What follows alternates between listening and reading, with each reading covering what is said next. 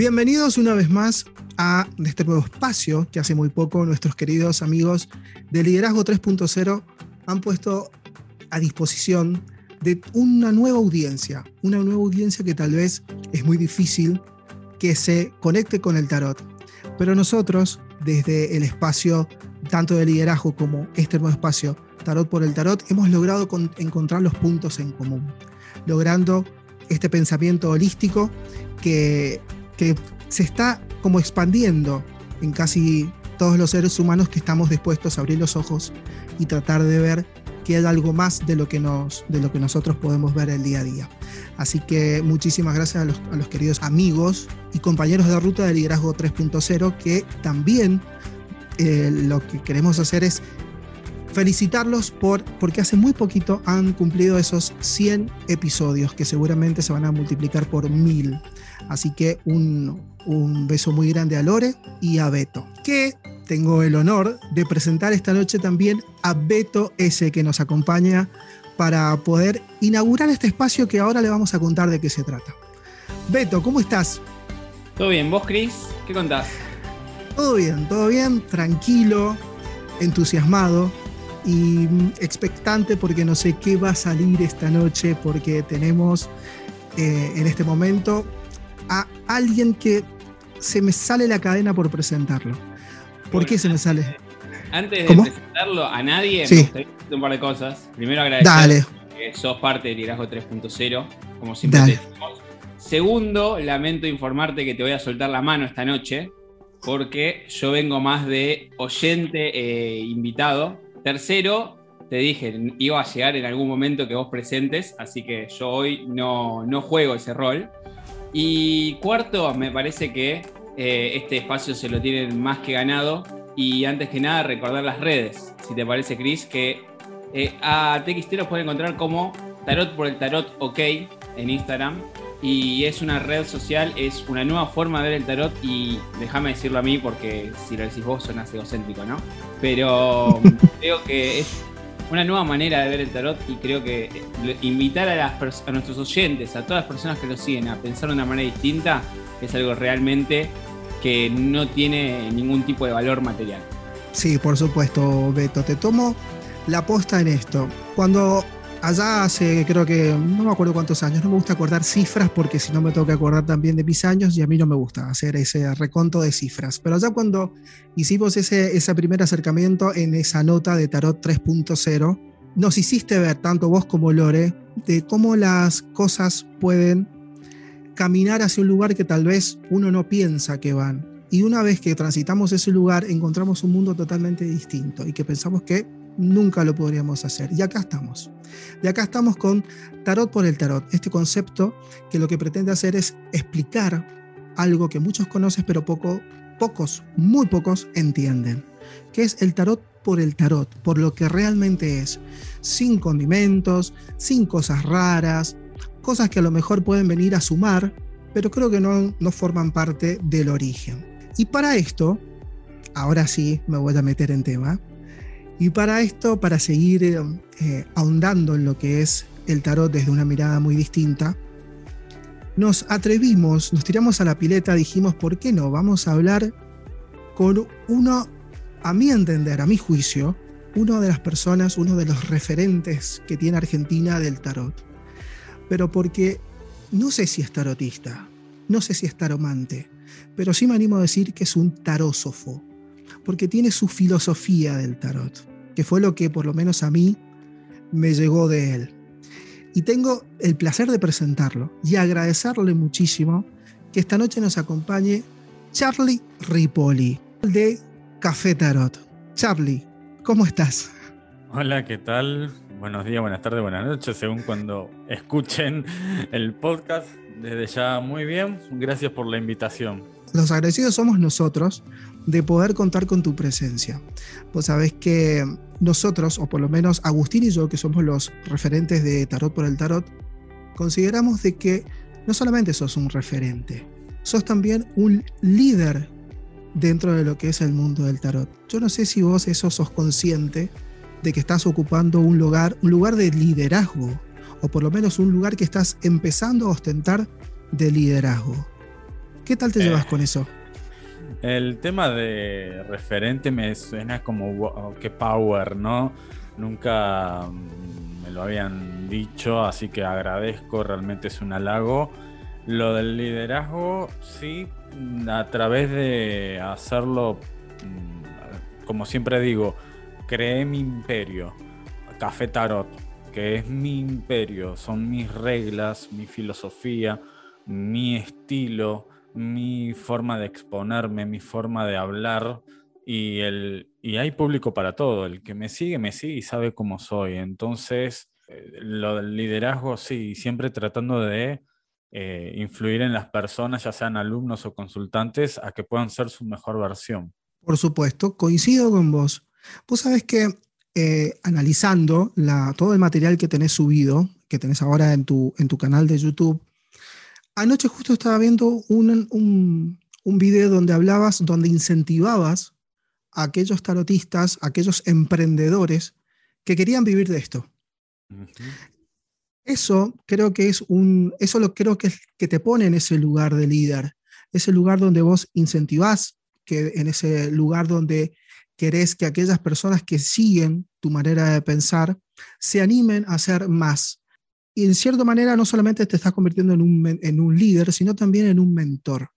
En un mentor que está derribando muchos mitos, derribando muchas barreras que tenemos en este mundo del tarot y lo haces de una manera bastante fresca y terrenal, dejando de lado todo aquello que nosotros estamos acostumbrados a ver de lo que un tarotista debe ser, que el tarotista debe tener montón de cosas que son, a mi juicio, esto es, una, es algo personal, algo que es innecesario. ¿Cómo te llevas vos con, con lo tradicional del tarot y con esto que vos propones? ¿Qué tan difícil fuese llegar al lugar donde estás ahora? Eh, me llevó muchos años, eh, incluso de terapia, Em, porque a mí sí me importaba mucho lo que digan los demás, como a todos, creo que a todos nos importa en su momento lo que opinen los demás, es como que queremos agradar, tenemos toda la mejor intención y queremos comentarios buenos, y a veces aparecen los famosos haters o esa gente que simplemente tira su veneno. Eh, me costó años de terapia eh, y también me ayudó mucho la filosofía satanista. Entonces llegué a un punto que dije, a mí no me importa lo que piensen los demás. Eh, si los demás tienen problema, es problema de ellos, no mío. Eh, entonces me empecé a enfocar también en los buenos comentarios y no en los malos comentarios. Eh, el tema de exponerme como me expongo, que no es del cartomante tradicional, eh, generalmente yo dije, a ver, a mí me gusta esto, me gusta hacer esto y soy esto. Al que le gusta bien, bárbaro, y al que no, que tenga otro canal o vaya a otro perfil, si hay un somos un montón, hoy en día somos un montón, hay público para todo.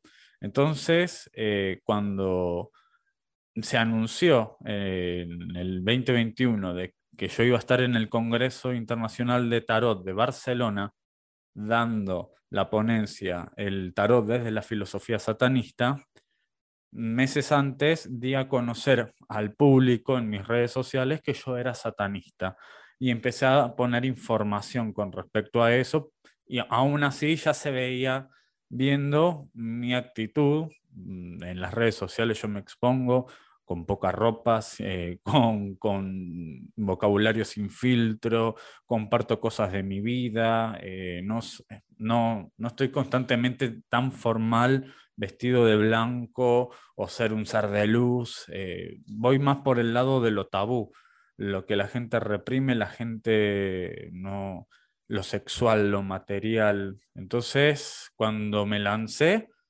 sabía que podía abrir muchas mentes y que a muchos no le iba a gustar. Entonces uno lo asimila de esa forma. O sea, bueno, no a todo el mundo le voy a agradar, pero si le puedo ayudar a un puñadito, aunque sea un, pequeña gente, listo. Con eso me conformo.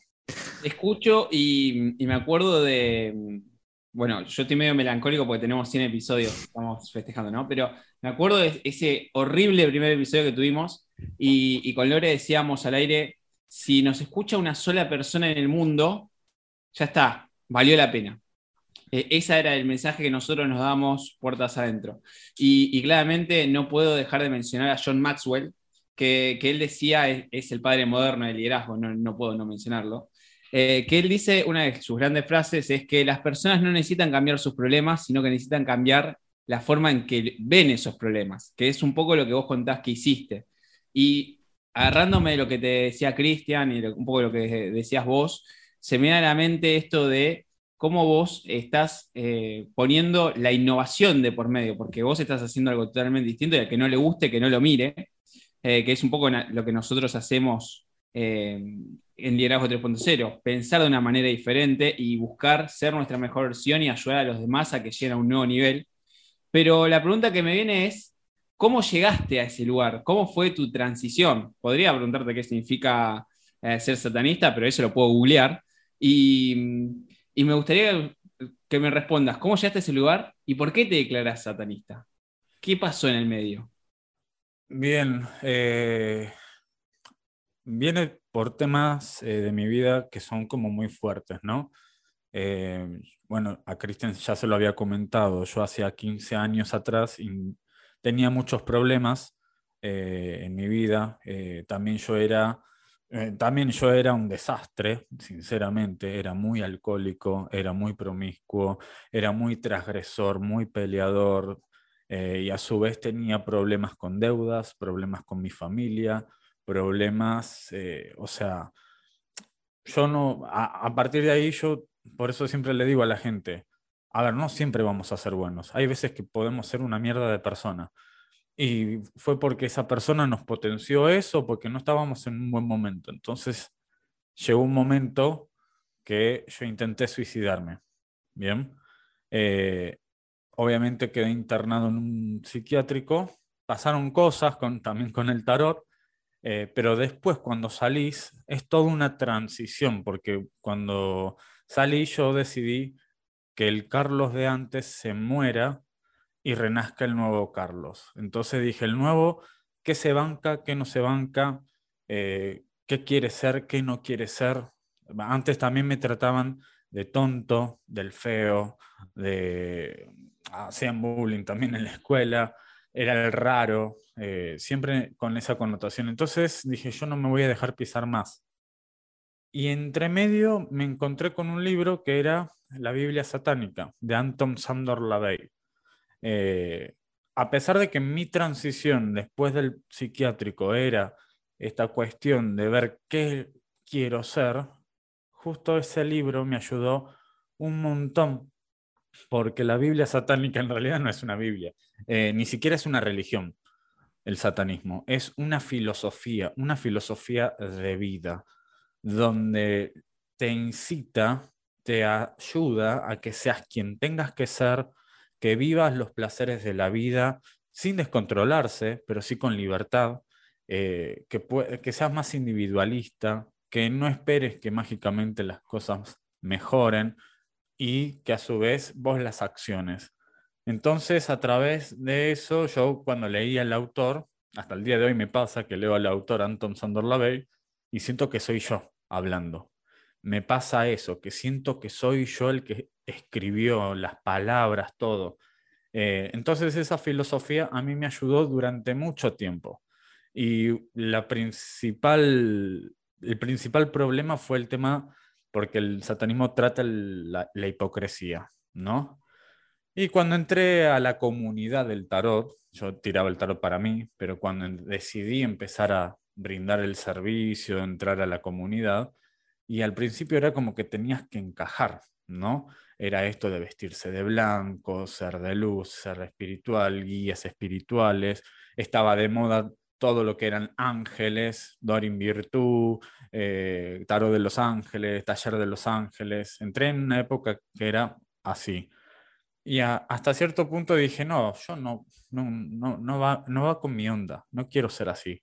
Y me había prometido de que yo no iba a hacer algo que no quería hacer. Entonces, de a poco, simplemente fui mostrándome cómo soy. Siempre fui así. De hecho, eh, hubo una época que yo organizaba eventos BDSM y Leather, sadomasoquistas, y me hacía llamar Dionisio Leather.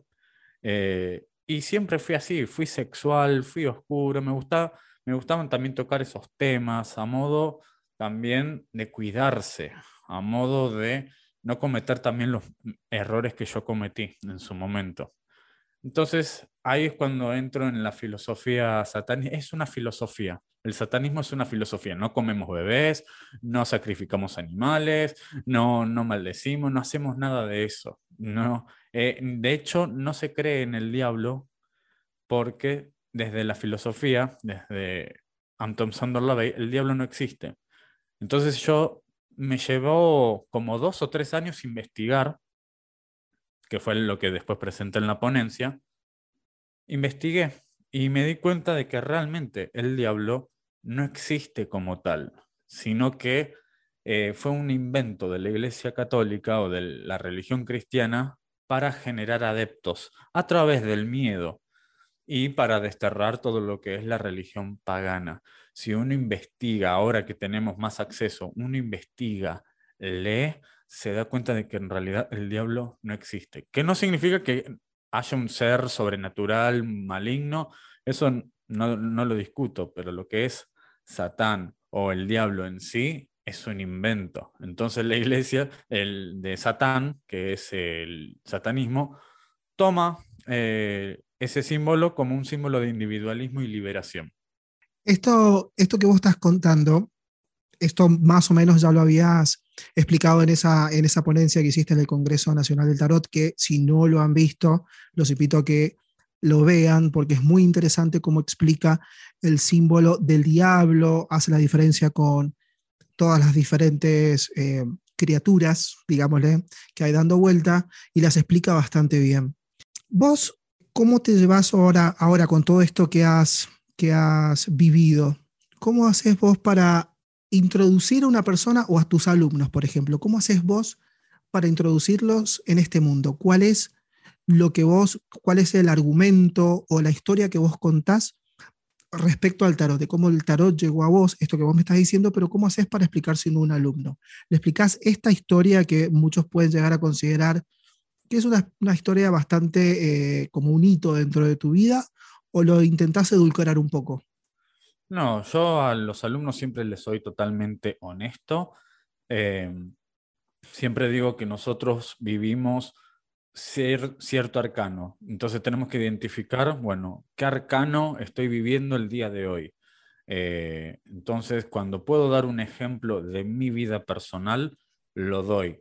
Eh, por más fuerte que sea, a veces veo las caras, algunos se emocionan, pero mi idea es justamente también ser honesto y decirle, bueno, yo viví esto desde el tarot. Entonces mi interpretación va a ser esto. Les doy el significado clásico que aparece en todos los libros, pero les doy ejemplo de la vida real. Y muchas veces lo relaciono conmigo porque soy el que tiene el ejemplo en estos casos, ¿no? Entonces digo, bueno, cuando me pasó tal, cuando viví tal situación, era la carta tal. Eh, entonces, les digo, vivan el tarot a su forma. Eh, nosotros somos, siempre desde el día uno les digo, somos intérpretes de imágenes, no somos adivinos, eh, no somos estudiosos de memoria, sino que vemos una imagen y la interpretamos, le digo. Pero si lo podés asociar a tu vida personal y ver en qué momento estuviste, es como la imagen ancla, lo que se llama en PNL, programación neurolingüística, que cuando ves una imagen, automáticamente se te viene un recuerdo o una sensación. Bueno, lo mismo trato de aplicárselos a mis alumnos, de que vean primero la imagen y vean qué sienten. Y con el tiempo y la práctica en su camino, vean eh, qué arcano vivieron, cuál fue su época. Vos sabés, Charlie, que mm, es muy interesante todo lo que estás hablando, pero no podemos dejar de recordarles a los que nos están escuchando que estamos hablando en este momento, haciendo un taroteo, como nos gusta decir a nosotros, un ida y vuelta, con café de por medio, con Charlie Ripoli de Café Tarot. Y otra vez te lo voy a seguir agradeciendo porque agradecer ah, siempre es bueno. Eh, hay ciertas palabras que son mágicas y creo que agradecer, decir gracias, es muy importante.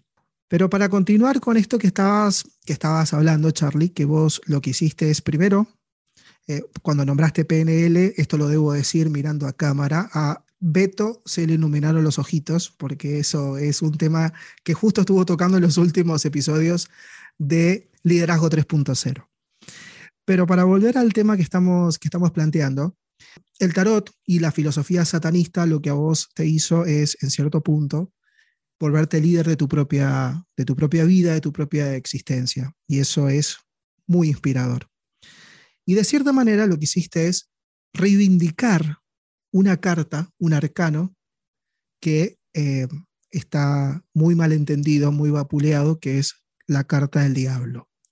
En esa ponencia, que los invito nuevamente a escucharla, van a, van a poder cómo se reivindica una imagen tan incomprendida y cómo ciertas cosas llegan a nosotros y uno nunca se pone a pensar si es así porque es un dogma, entonces es incuestionable. Así como hiciste con la carta del diablo, Charlie. La pregunta es, ¿pudiste hacer esta reivindicación con otro símbolo del tarot, con alguna otra carta? Sí, con la muerte. o el arcano 13, como quieren llamarlo. El arcano 13. Este, en la época, bueno, recién comenté de que intenté suicidarme y... Ah, esperen, esperen, porque a veces es muy fuerte contarlo. Tranquilo. Sí, sí, sí. Eh... Posta a veces es fuerte, pero bueno, mientras le sirva a la gente, para que no pueda cometer esos errores, genial. Porque después de la muerte me acuerdo de la luna. Por eso me, el, el llanto que me sale. Y ahora les voy a contar el por qué.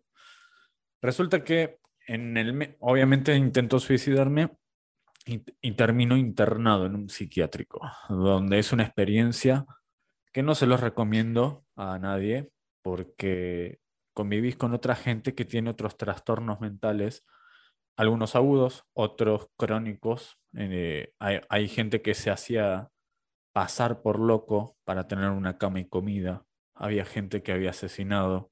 Había gente que vivía en la villa. Había gente que de verdad no tenía oportunidad de poder cambiar. ¿Sí?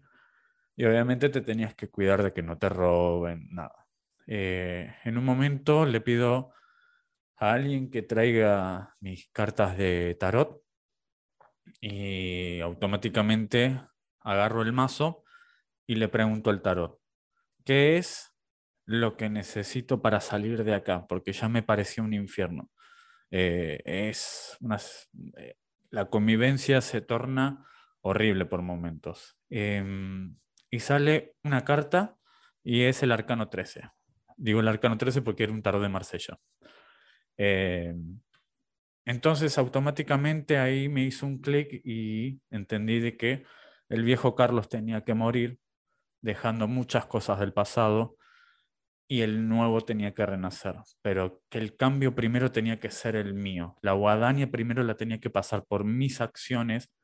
Entonces me senté en el parque y dije, bueno, a ver, ¿qué actitudes mías no me sirvieron hasta ahora? Fui demasiado bueno, fui demasiado celoso, fui demasiado transgresor, demasiado peleador. Bueno, qué personas no me aportan nada ya, qué situaciones ya no quiero vivir. Entonces empecé como a reflexionar. Con esa carta empecé como a reflexionar eso. Eh, tenía que renacer nuevamente y volver a crear mi, mi nuevo estilo de vida. Pasó algo muy loco que a los cinco minutos que saco esa carta, viene de la nada la psiquiatra que me atendía ahí y me señala y me dice, Ripoli, lo suyo no se, no, no se cura con pastillas, lo suyo se cura con la voluntad de querer cambiar. Y esa frase es como un mantra para mí que me lo mantengo hasta hoy en día. Eh, yo sentí como que fue el arcano 13 que se manifestó en esa persona y me dio ese mensaje. Em, e, ese, esa frase es como para mí un mantra eh, todos los días porque uno a veces, eh, yo veo mucha gente que espera que mágicamente las cosas se resuelvan y en realidad uno tiene que cambiar a veces sus actitudes. Como digo, hay veces que somos unos forros, hay veces que somos una mierda con algunas personas, nos comportamos mal, entonces tenemos que tener la voluntad de querer cambiar. Acto seguido también, en la otra carta que me, eh, representa mucho y, y hasta hoy en día es la luna, ¿sí? La luna que yo la interpreto más como una transición, que te está diciendo, bueno, es un camino largo, pero ya va a pasar. Y siempre que miro hoy en día la luna, me acuerdo del hospital psiquiátrico porque también haces amistades ahí adentro. No todo es malo. También haces algunas amistades con algunos compañeros con los cuales te llevas bien. Y me acuerdo que éramos cinco y nos habíamos hecho muy amigos y antes de que nos mandaran a dormir y nos encerraran con la medicación y todo, nos sentamos en el parque que había, mirábamos la luna llena y nos habíamos prometido que íbamos a salir, que íbamos a salir adelante y que pasados los años íbamos a, a cagarnos de risa matarnos de risa de esta situación que estábamos viviendo, que íbamos a tener esposa, eh, que íbamos a tener eh, casa, trabajo, nos íbamos a, y nos íbamos a juntar los cinco y nos íbamos a reír con el paso de los años. Bueno, y mirábamos la luna y era como la promesa, vamos a pasar esto. La realidad es que de los cinco, solamente dos quedamos con vida. Los otros tres no lo pudieron superar sus problemas y se terminaron suicidando en serio. Eh, entonces, siempre eh, cuando miro la luna, mm, mm, constantemente, viste que vos me agradecías por estar acá y yo siempre recuerdo mis orígenes. Eh, creo que eso mantiene un poco la humildad. y siempre que veo la luna, recuerdo no todas las personas tienen la oportunidad de poder cambiar su vida. Eh, entonces, eh, tenemos que aprovechar y valorar que a veces podemos cambiarnos a nosotros mismos, cambiar nuestro estilo de vida eh, y que a veces tenemos que pasar transiciones oscuras, pero que ya van a pasar, siempre y cuando la accionemos. Entonces, es como que la muerte y la luna iban como seguido. Entonces cada vez que veo la luna es como que me acuerdo de esa situación que nos matábamos de risa. Eh, no me causa tristeza verla, sino que me hace recordar, listo, yo pude salir adelante junto con otra persona eh, y hay gente que realmente no puede. Entonces a veces yo veo problemas de los consultantes, que directamente digo, por Dios, y por esto se está haciendo problema realmente. Tal vez desde mi visión que he visto gente que de verdad tiene problemas y que no puede solucionarla. Entonces, eh, un poco de humildad siempre es necesario. Entonces ahí es como viví el arcano 13 y el arcano de la luna. Te escucho y mm, tengo un millón de ideas, que, de comentarios que se me vienen y me encantaría no, estar por una pantalla por medio, sino tener una mesa realmente teniendo una charla de café y, creo que daría para... Toda una noche. Sí. Abrir nuestros corazones de una manera mucho más que una charla de que puede llegar a durar una hora y para siempre, porque esto que ha grabado va a ser para siempre.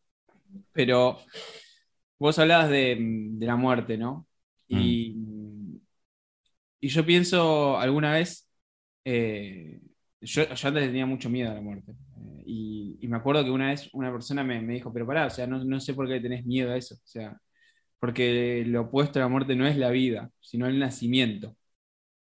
Y, ahí es donde yo, yo entendí que hoy somos quienes somos gracias a las decisiones que tomamos. Y aunque no las volvamos a repetir si pudiéramos hoy, ¿no? Eh, mm. pero somos lo que somos gracias a todas las decisiones buenas o malas que tomamos en nuestro pasado. Y, algo que yo le contaba a Chris Eh, Cristian, así como yo lo volví loco después de Tarot 3.0 y esa entrevista que le hicimos para que él haga este podcast y, me dé la posibilidad de, vivir esta charla, eh, él me, empujó a, sumarme a uno de sus cursos. Yo cero de tarot, eh, yo no voy a mentirte.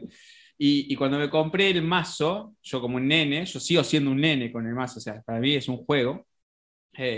quizás a alguno le puede llegar a molestar esto, pero para mí es un juego. Y, y yo creer reventar. Eh, estaba viendo una transición muy, muy grande en mi vida y la primera carta que se me cae es la torre, la segunda, no, la primera carta la estoy, estoy mirando las cartas porque me acaban de llegar y la primera carta que se me cae es la muerte. Y yo le saqué una foto y le digo, Cristian, decime qué carajo significa esto porque yo estoy a punto de prender fuego las cartas. Y, después me empezó a seguir la torre.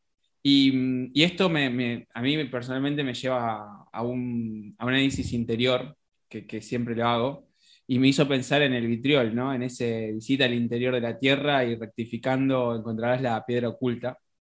Y, muchas veces yo soy los que piensan que la luz termina siendo la oscuridad porque nos termina cegando. Y desde la oscuridad podemos sacar la luz si así lo deseamos. Eh, esto que vos decías depende totalmente de uno, aunque muchas veces claramente no es fácil. Si fuera fácil lo haría todo el mundo. Eh, y, acá es donde me, me quedo, y, de lo que escuché con vos, de lo que escuché de, otras eh, entrevistas que diste o charlas y demás, me quedo con que encuentro un paralelismo total entre vos y yo, que siempre buscás los porqués. Siempre el porqué, ¿no? Y la pregunta que me viene es, ¿por qué estás hoy acá? ¿Por qué decidís estar acá? Pero no, me refiero a, a TXT 3.0, sino en este momento de tu vida. ¿Por qué lo decides? ¿Por qué lo decidí? Porque, bueno, a través de esa experiencia eh, valoré un poquito más la vida, eh, comparándola con otras personas que de verdad no lo podían. De verdad, había gente que era de la calle, gente que de verdad no podía eh, tener una vida cuando saliera. Entonces yo dije, a ver, me estoy quejando por esto, tengo estos problemas y hay peores. Está bien, obviamente los problemas de uno son importantes, lo vivimos a full, pero también un poco de comparación es importante. Entonces, yo elegí vivir y elegí ser quien tenga que ser, eh, ser la persona que quiero ser, eh, vivir como quiero vivir, eh, con todas mis libertades, no tengo nada que ocultar. Entonces también la vida le podés sacar cosas lindas una vez que vos pones la voluntad de cambiar, ¿no? Te, te desestructurás un poco, te volvés a rearmar, intentás una vez, bueno, por acá no es, entonces voy por el otro lado. Entonces yo elegí, hoy estoy acá y estoy viviendo la vida que jamás incluso me imaginé, porque yo no me imaginaba que me iba a dedicar al tarot. No estaba en mis planes. Eh, de hecho, yo pensaba que sí o sí había que tener un título universitario para ser alguien importante. Y la verdad, me relajé y dije, bueno, yo quiero ser lo que quiero hacer y hoy en día vivo muy bien siendo lo que hago, dedicándome a lo que me dedico y vivo la vida que quiero, eh, sin descontrolarme, pero sí con libertades. Eh, entonces, elegí volver a tener una segunda oportunidad, volver a tener una nueva vida, porque la vida anterior no me sirvió y no servía. Yo no servía. Entonces hoy estoy porque dije, no, vamos a darle una oportunidad más, vamos a mejorar, eh, vamos a hacer esa vida que uno quiere. Y así, el tiempo también te lleva, ¿no? A evolucionar, es algo que lleva tiempo, años, no fue de un día para el otro. Charlie, la verdad que escucharte no deja de, ser primero inspirador, porque abrir el corazón como lo estás abriendo, abrir tu, mente de la manera que lo estás haciendo, eh, no todos lo hacen. Y con la sinceridad, porque estás mirando a cámara, por más que esto es un podcast, podemos decir que está mirando a cámara, te está mirando a los ojos y te está contando la historia tal cual es. Y mm, para los que nos están escuchando, estamos con Charlie Ripoli de Café Tarot. Para mí, yo lo voy a decir, lo voy a repetir, un, líder dentro de, esto, pero vos decís, pero un líder es el que maneja masas, no, el líder es, como le dije en su momento a, a Beto, es el que empieza liderando su propia vida. Y es lo que pudiste hacer vos. Lo hiciste de una manera espléndida, porque mientras relatabas lo que, estaba, lo que habías vivido en ese momento y cuando te encontraste con el arcano 13, tomaste el mensaje eh, de la manera que muy poca gente lo, lo toma. Eh, porque cuando dice muerte directamente decimos muerte física y a lo mejor la decisión hubiera pasado por otro lado, tu lado, por, tu parte, digo, hubiera pasado por otro lado, porque también conozco, tengo amigos que han pasado por situaciones similares y a lo mejor hubiera incentivado ir para el lado contrario. Sin embargo, vos dejaste que eh, el tarot, ese símbolo, te hablara realmente de lo que significa, realmente de lo que, de lo que quiere decir, que es lo que tratamos eh, los que amamos el tarot o los tarólogos o tarósofos de, con esto. Ahora te hago una, una pregunta, que volvemos al, al, inicio de la, de la charla, porque me surgió ahora. Esto no tiene una estructura, sino que esto es una charla de café. ¿Cómo te llevas con la religión? Oh, bien, me llevo bien en realidad. Me metí en un berenjenal. No, en realidad no, porque yo me llevo bien. O sea, aparte de ser satanista, es, respetar todo tipo de creencia. Eh, entre paréntesis, yo también hice durante muchos años taekwondo y el taekwondo tiene su filosofía también, tiene principios, la cual yo también me manejo hoy en día en mi vida. Principio número uno, cortesía. El dos, integridad. Y la integridad es muy importante, que es integrar al otro, no importa cómo sea. Lo mismo hace el satanismo, o sea, integra a la otra persona, no importa su ideología política, no importa su orientación sexual, su forma de ver las cosas, ni su religión. Siempre y cuando me respetes, yo te respeto. Es simplemente eso. De hecho, por ejemplo, mi, madre es cristiana, ¿no? Ella eh, cree mucho en Jesús y la Virgen y, y ella sabe que soy satanista, me respeta, me apoya, eh, realmente me apoya, realmente es algo, un amor increíble. Y cuando yo veo eso, ese respeto, yo también un poco me adapto. Entonces, Capaz que me pide, cuando voy a Buenos Aires, me pide que la acompañe a la, Virgen de la Plata, eh, de la Catedral de la Plata, o a veces me da una estampita. Bueno, no no se va a ver, pero eh, ella me da una estampita de la Virgen y yo la tengo en mi agenda. La tengo en mi agenda porque sé que es algo de valor que me da mi madre, que es su creencia y, es y me lo da porque quiere protección en mí. Entonces, yo no, por más que la, a ver, por más que la Biblia tenga fallos o historias inventadas realmente, una cosa es la institución y otra cosa es la creencia. Entonces, cuando mi madre me da esas estampitas, yo las guardo, eh, quiere que la acompañe a una iglesia a ponerle rosas a la, a la Virgen, vamos también, o sea, yo me adapto. No, no me llevo mal, yo realmente no me llevo mal. Sí, obviamente, no me dejo faltar el respeto. Me faltas el respeto y tengo los argumentos, pero para hacerte ver las cosas de otra forma. Generalmente, el que falta el respeto es el fanático eh, y el que sigue una institución. Mi madre no va a la iglesia los domingos ni nada por el estilo, simplemente es creyente. Pero el que va a una institución y es fanático, seguía mucho por la Biblia, Biblia que a veces ni ellos leen. Eh, entonces, les doy argumentos, eh, veo historia, la he leído, veo que hay historias inventadas, historias sacadas de otras culturas más antiguas, entonces tengo fundamento, pero siempre y cuando mm, vea que me faltan el respeto. Yo no permito que me falten el respeto, te creo, Vos querés ser lo que querés ser, perfecto, pero mantengámonos con la cortesía y la integridad y ya está. ¿Sí? Por eso yo con la religión en realidad yo me llevo bien. Eh, son los demás que a veces no se llevan bien conmigo, es eso. Pasa, suele pasar en muchos círculos, muchas, en muchas instituciones donde no hay tolerancia. Ahora vivimos en una época donde la tolerancia, la inclusión y todo este tipo de cosas están sobre la mesa. Creo que sería muy saludable que mucha gente escuchara este pasaje que acabas de decir de lo que significa ser tolerante, lo que significa ser inclusivo y muchas otras cosas que se la soluciona cambiando una letra dentro de una palabra. Creo que no es el camino. Lo respeto, pero creo que no va al trasfondo.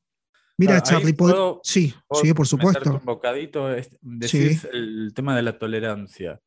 La tolerancia para mí tiene un límite. Yo puedo ser muy tolerante.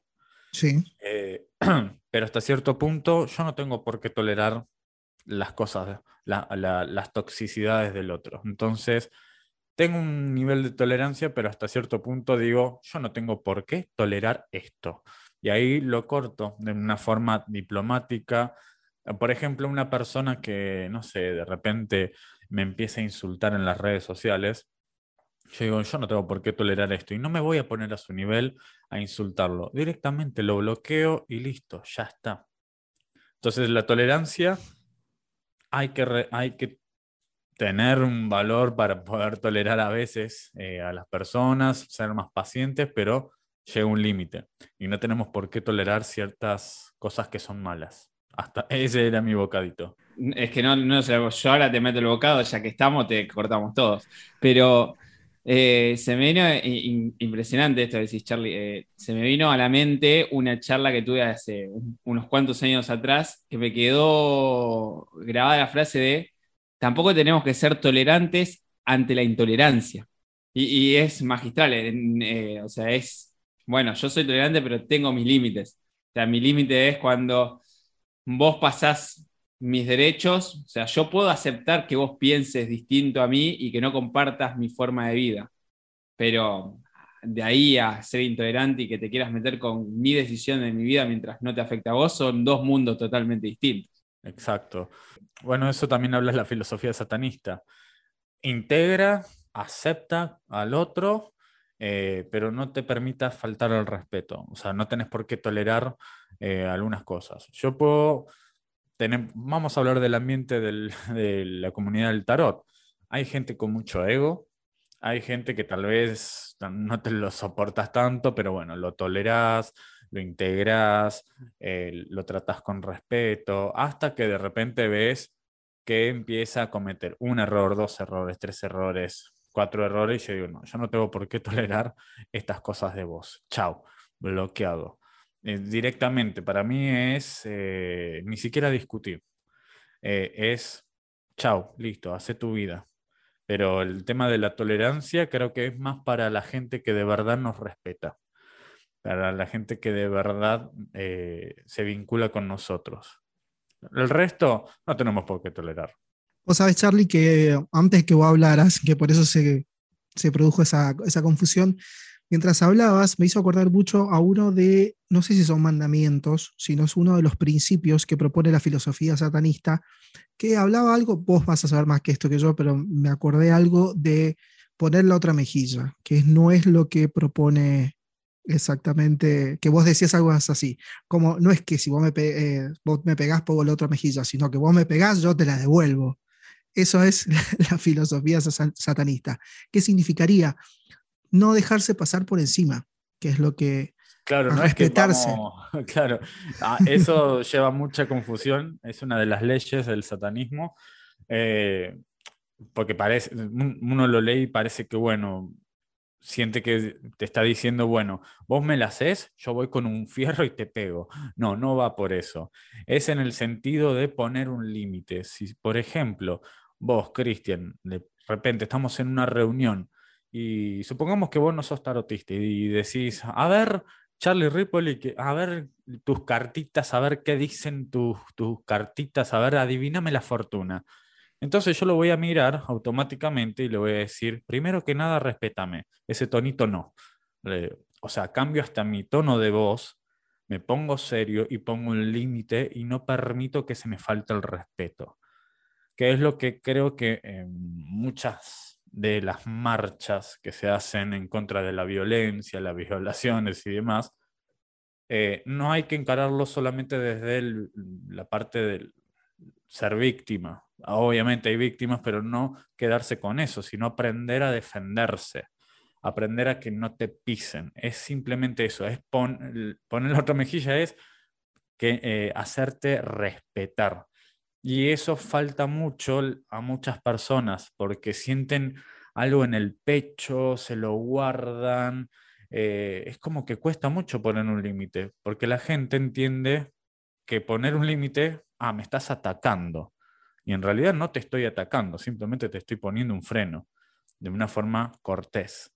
Entonces también cuesta mucho poner un límite a alguien, a la familia, a un amigo, entonces, eh, de eso habla justamente esa ley que es eh, hacerte respetar, poner un límite. Yo puedo ser re divertido, re buena onda, re sociable. Decís algo desubicado y yo te juro cambio mi tono de voz, me pongo la cara seria, la mejor cara de tujes y automáticamente te digo, no digas eso, porque si fuera por eso y, te, la, te voy a dar un argumento. Es simplemente eso. Como también hay una, otra de las leyes que me gusta mucho es eh, el tema de no, no des tu opinión si nadie te la pidió. Y eso a veces eh, para mí es importante, sobre todo en este ambiente. Eh, no siempre hay que dar la opinión, porque sinceramente hay gente que da su opinión y lo que logra si esa opinión es tóxica, es negativa, es desagradable, lo que logras a veces es que te cierran las puertas. Simplemente eso. Porque vos me podés hablar a mí de algo sumamente desagradable y yo automáticamente, a ver, a un colega le digo, che, este, la verdad, no lo dejes entrar acá. Eh, o sea, ojo con esta persona porque falta el respeto. Y así, algunos se manejan de esa forma. Eh, yo me manejo en mi imperio y listo, digo, no me gusta que digas eso y ya está. Pero, como dice mi hermano, todo el mundo tiene derecho a opinar, pero nadie dijo que es obligatorio decirlo. Entonces, hay veces que de verdad tenemos que aprender a callarnos, guardarnos esa opinión para nosotros, porque hay veces que las opiniones negativas te cierran puertas y quedas expuesto también. Coincido totalmente con vos, Charlie. En, nuestro, en nuestra profesión, porque es una profesión lo que nosotros hacemos del tarot, eh, no tolero que me digan cartitas, ese diminutivo es como que no me gusta. Tampoco cuando te dicen, hacemos una lectura, bueno, pero eh, esto tiene un costo. No, dale, si es una cartita. Bueno, vamos a hacer lo siguiente, yo te hago la lectura gratis, pero no con mi mazo. Anda a comprarte un mazo, venís y yo te hago la lectura. Ya ahí como que la cosa cambia. O ustedes no tanto, díganme qué número está en la quiniela. Mirá, Beto, que voy a tener bastante suerte, así que no necesitas eso. Bueno, recién estaba hablando Charlie, que estamos acá con Charlie Ripoll de Café Tarot, una, un enfoque, una, una mirada o tal vez eh, un aspecto de, de Charlie que no conocíamos, que eso es lo que nos gusta, lo que el tarot despierta, lo que el tarot es capaz de hacer porque las cosas a veces hay que dejarlas funcionar para realmente creer, porque el tarot, en mi caso particular, creo cuando lo utilizo y cuando recibo el feedback de, decir, mira, a mí me cambió en tal lugar, no en, decir lo que te va a pasar y si el otro te quiere o no te quiere, que es todo un tema y que no tiene nada que ver con el tarot. El tarot es mucho más profundo que eso. Recién Charlie habló de los límites y acá estamos llegando a un límite un límite de tiempo porque el podcast es bastante largo.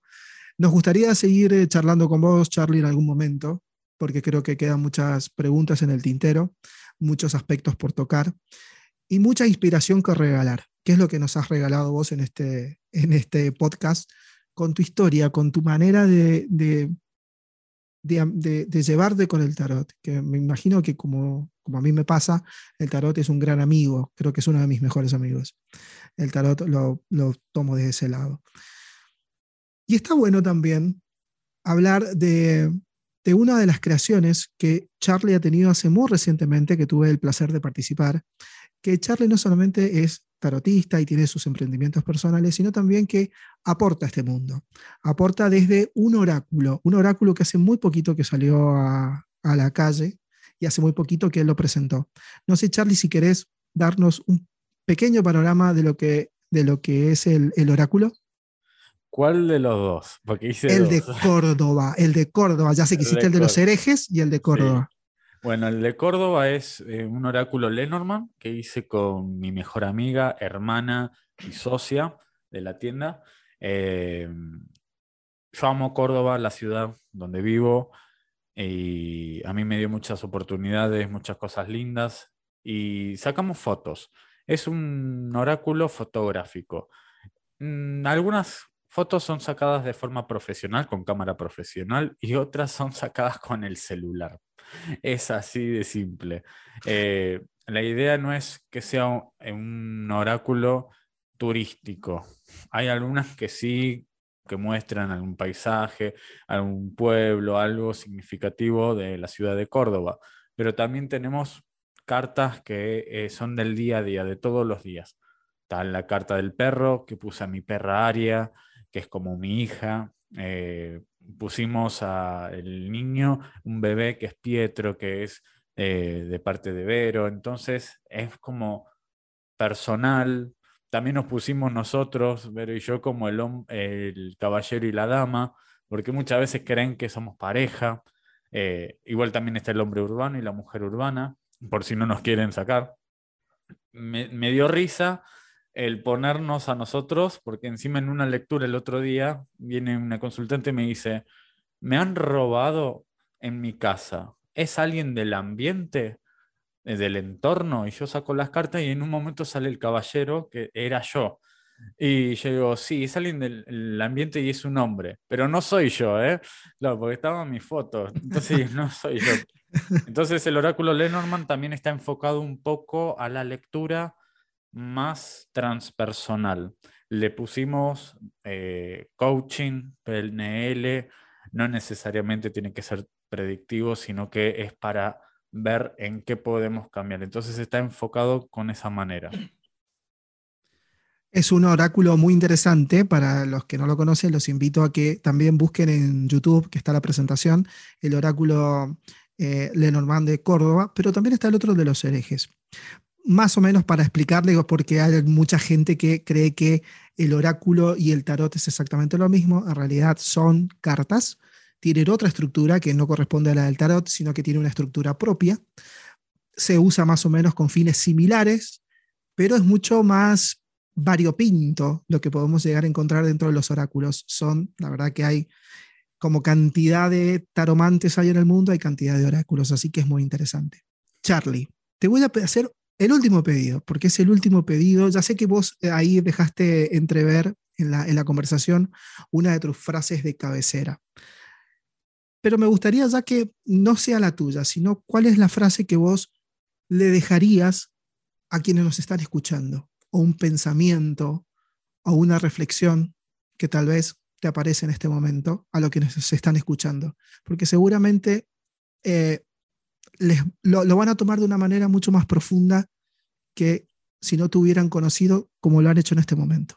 Lo que yo le diría a la gente en estos momentos es que no importa eh, la crisis que estén pasando, porque sé que hay mucha gente que le está pasando mal, eh, que no importa el momento oscuro que puedan llegar a pasar, eh, eso pasa, pero va a pasar dependiendo de cómo accionan, que siempre uno puede poner la voluntad de cambiar, uno puede mejorar su vida, uno puede tener otro estilo de vida si se lo propone y lo acciona.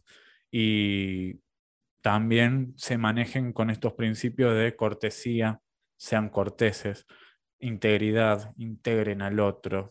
Salgámonos un poco de la Matrix, mm, esto de lo social, o sea, porque la, sociedad también nos ha enseñado a tener que encajar. No encajen, no encajen, directamente sean ustedes. Y el que lo sigue, lo sigue y el que no, no. Entonces sean ustedes mismos, sean ustedes al 100%, sean lo que quieran ser y disfruten la vida, que para eso estamos, la vida. Disfrútenla como quieran disfrutarla. Eso. Muchas gracias, Charlie. La verdad que la inspiración, por lo menos a mí me has inspirado, tengo que reconocerlo, eh, como lo has hecho siempre, porque la verdad que te sigo desde que empezaste, creo prácticamente, y la verdad que me has inspirado. Ahora, la pregunta que seguramente se están haciendo los que nos están escuchando. ¿Cómo podemos contactarte, Charlie? ¿Dónde te encontramos? No sé si querés decirnos tus redes para que no te busquen. ¿Me pueden encontrar en el infierno? No, mentira. Pueden, no, bueno, tengo varios, eh, manejo mucho por Instagram directamente, es arroba Charlie Ripoli, sino arroba café, eh, bajo argentina. Bueno, y de ahí salen las otras redes que son de la tienda, del Congreso de los Oráculos, eh, siempre están en, la biografía los otros perfiles, pero los que más uso son esos dos. Eh, Café Tarot-Bajo Argentina o Charlie Ripoli. Si no, mi canal de YouTube, que es Café Tarot. Eh, y en Facebook me pueden encontrar como Carlos Víctor Ripoli o busquen la página Café Tarot y en TikTok Café Tarot con Charlie. Bueno, entonces quiere decir que no hay excusas, estás en todos lados. Sos como eh, omnipresente, no vamos a decir Dios, pero sos como omnipresente porque estás en todos lados. Así que ahí tienen las redes sociales donde pueden consultar a Charlie cualquier inquietud que tengan, yo se los recomiendo. Y no queda más, primero también otra cosa, Charlie, que te tengo que confesar, has logrado lo que nadie, que Beto tenga prácticamente unos minutos de hablar, porque a Beto le, le encanta hablar. Así que has logrado lo que pocos. Así que bueno, eh, Charlie, no queda más que agradecerte infinitamente desde todos los que hacemos Tarot por el Tarot y Liderazgo 3.0 por este, por este momento que nos has regalado en el que podemos ver eh, esta herramienta que nosotros utilizamos de una manera más terrenal, de una manera más sincera y verdadera. Y eso es algo que no todos hacen. Así que eh, el agradecimiento es enorme y va a ser infinito porque nunca nos vamos a olvidar de esto y sabe lo que has inspirado a muchísima gente con tus palabras en este momento. Beto, estás por ahí, Beto. ¿Dónde estás, Beto, que está meditando? Yo te dije que hoy venía de, oyente y me siento como un turista, ¿viste? Que, que, vengo de paseo y me llevo un valor agregado enorme. Eh, la verdad que, bueno, eh, Charlie, simplemente gracias. Eh, creo que, que todo lo que uno puede estar pensando en este momento se puede condensar en esa palabra. Gracias. Y, mm, bueno, ya como nos estamos yendo, Cris, me, quedo con, algunas cuestiones, ¿no?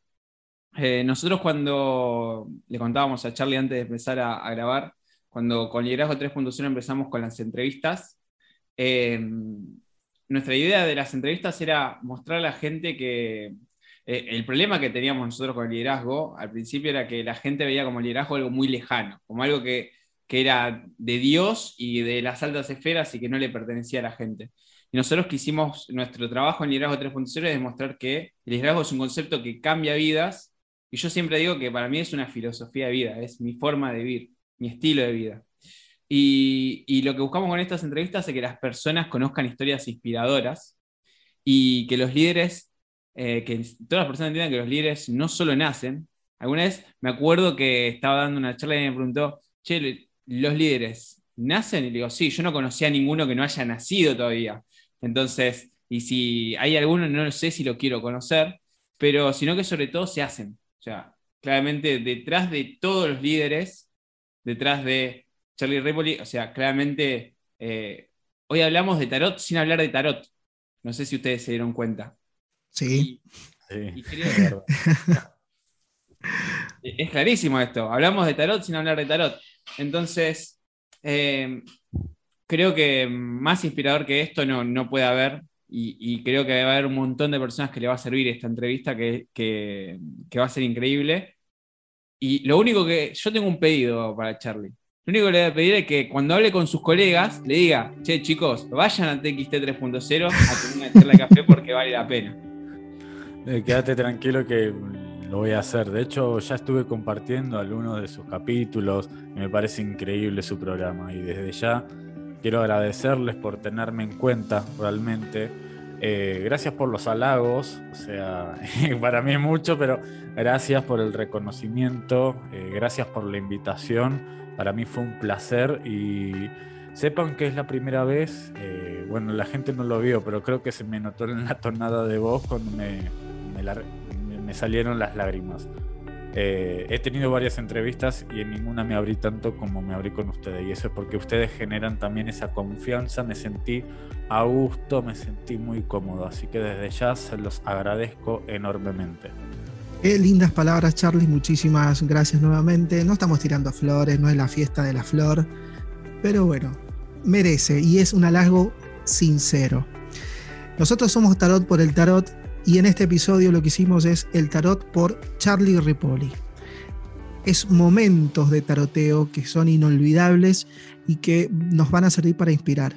No, yo, Beto, si vos, vos siempre me preguntás qué te llevas de una, de, una conversación, que me llevo de esto, es eh, que el símbolo del tarot no, no es único, sino que uno puede darle el significado también, puede empapar ese símbolo con un nuevo significado. Charlie lo supo hacer, seguramente muchos tarotistas lo han sabido hacer, pero el asunto es transmitirlo, transmitirlo, decirlo, inspirar, dejar algo. Y es lo que está haciendo Charlie. Y es lo que pretendemos hacer nosotros. Veremos más adelante qué sale. Así que bueno, Beto, el cierre es tuyo. Bueno, ya que me dejas cerrar, a mí lo que me queda es em, que claramente esta entrevista es un claro ejemplo de que los líderes se hacen. Y, creo que Charlie con su historia, con su vida, con esta entrevista, no, no puede bajar más a tierra el liderazgo que como lo hacemos nosotros. O sea, más claro imposible. Y lo único, si estaría Lore acá, Lore le encanta cerrar los podcasts con, frases. No sé si ya tuviste la oportunidad, Charlie, de escuchar a Lore con sus frases. Y como no está Lore, le voy a cerrar yo con una frase que ya dije en este podcast. Las personas no necesitan cambiar sus problemas, sino que necesitan cambiar la forma en que las ven. Esa es una excelente frase de John Maxwell. Y creo que así nos podemos retirar, Chris. Nunca mejor dicho, a veces las palabras sobran. En este momento el silencio va a decir todo. Y con eso nos vamos y seguramente Charlie en algún momento nos vas a volver a acompañar porque queremos seguir escuchando un poco más y seguir tomando el cafecito de Charlie Ripoli, porque es un café tarot con Charlie Ripoli. Entonces vamos a seguir tomando ese, ese café que seguramente en Córdoba en algún momento lo vamos a tomar. Así que... Cuando quieran, son bienvenidos, cuando quieran. Bueno, muchas gracias Charlie, muchas gracias sos el primero, ¿viste? Uno, ¿viste? Esto que Charlie no lo escuche. ¿Vio Beto cuando dice uno del primer amor nunca se olvida? Bueno, de la primera entrevista tampoco.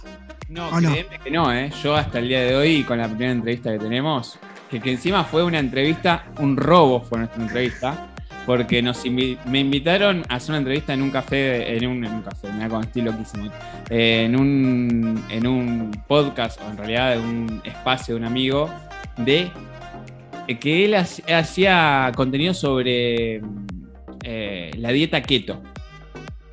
Mm. Una locura. Hicimos una entrevista sobre keto liderazgo y a mí me sentí tan cómodo que dije, no, discúlpame, pero esto yo lo tengo que subir. Y esa, ese fue el gran choreo que yo dije que es la primera entrevista, pero en realidad no es una entrevista que hicimos nosotros, sino fue una entrevista que di. Ah, estuvo muy interesante entonces eso. Bueno, ya sin más nada que, que agregar, porque ya lo demás va a ser directamente adorno. Creo que todo se ha dicho, creo que todo eh, lo que nos puede llegar a servir, lo que puede llegar a inspirar, lo hemos dicho. Tarot por el tarot llega al, al momento culmine de esta gran entrevista, eh, inolvidable entrevista. No digamos que es la mejor entrevista, es una gran entrevista por una gran persona con una gran historia que contar. Esperamos tener la oportunidad de escuchar otras historias más y están invitados a tarotear con nosotros, junto con Beto, junto conmigo. En algún momento va ahora, seguramente va a venir Lore, va a venir Agustín, Agustín Soldati y Lore Stolz, que eh, está, están por ahí dando vueltas. Así que bueno, muchísimas gracias. Los esperamos en el próximo episodio de Liderazgo 3.0 y de también Tarot por el Tarot, TXT 3.0. Muchísimas gracias y recuerden, siempre es mejor tarotear que tontear.